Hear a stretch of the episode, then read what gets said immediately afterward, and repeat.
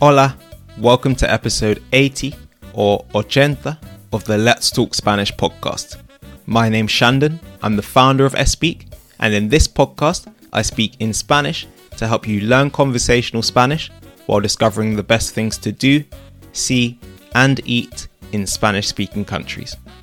Now, this episode is going to be a bit different from previous episodes of the podcast. In most episodes up to now, I've given you an insight into Spanish speaking countries, but the info has come from research that I've done into these things, rather than my own experience. But this one's different. If you follow Espeak on Instagram or TikTok, which, if you don't already, you definitely should be, you'll know that I was recently in Mexico for a month. So, for this 80th episode of the podcast, I couldn't not speak about how amazing this trip was and why you need to visit Mexico as soon as you can, covering some of the top highlights of my trip. As always, you can get the second half of this episode and the episode transcript to help with your understanding by becoming an Espeak member. The transcript's in Spanish and English and will really help you take your Spanish to the next level. The link to become a member is in the episode description. I'm going to get into the episode now. I hope you enjoy, and let's talk Spanish.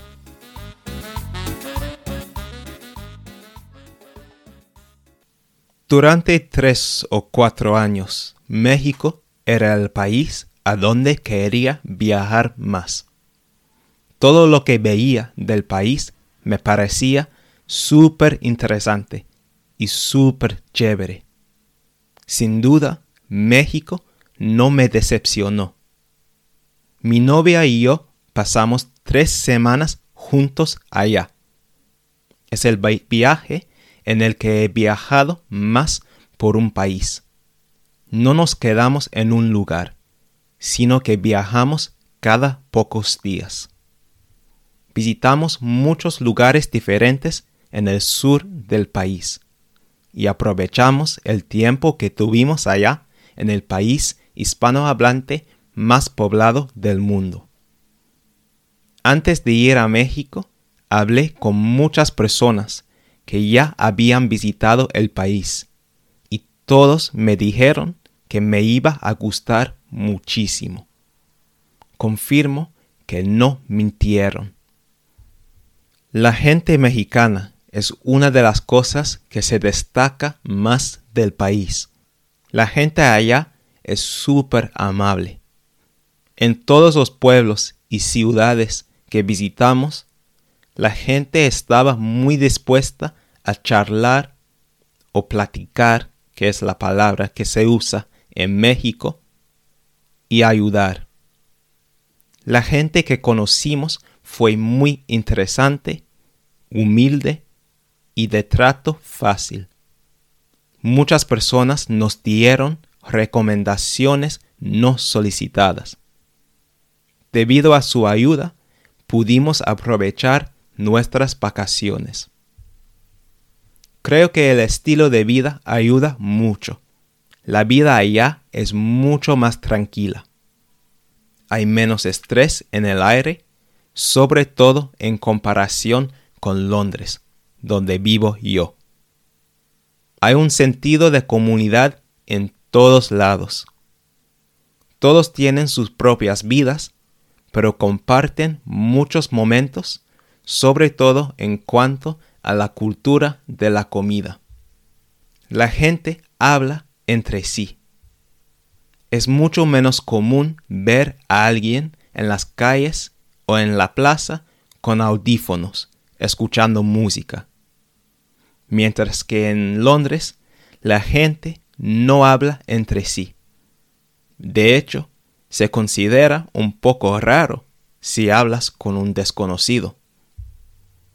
Además, México es un país hermosísimo en cuanto a su naturaleza.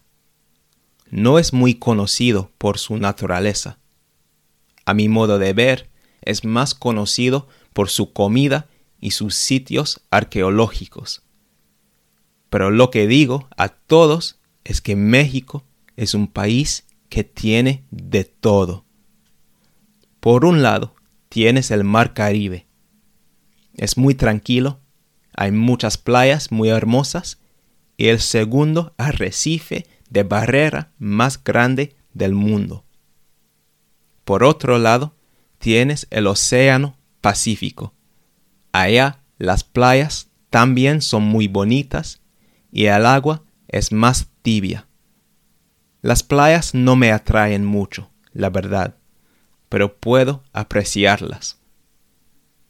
Además, hay muchas montañas, bosques y selvas por México. Mientras viajábamos, tomé unas fotos que parecen salvapantallas, porque el paisaje es muy hermoso. Hice una caminata de tres horas por las montañas de Oaxaca también. Me encanta caminar y esa caminata me gustó muchísimo. Por último, hay cascadas y ríos muy hermosos.